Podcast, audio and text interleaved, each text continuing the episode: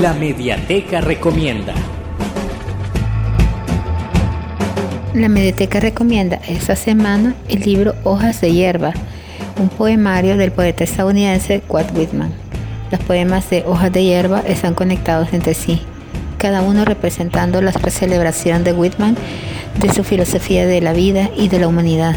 En este libro se caracteriza por su alegría y alabanza de los sentidos de un momento en que las manifestaciones en primera persona y la expresión del uno mismo se consideraba inmoral.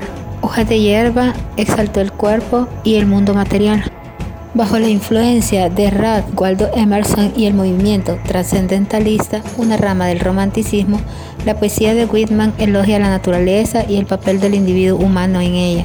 Sin embargo, al igual de Emerson, Whitman no disminuye el papel de la mente o el espíritu, sino que eleva la forma y la mente humana, considerando ambas algo digno de alabanza poética.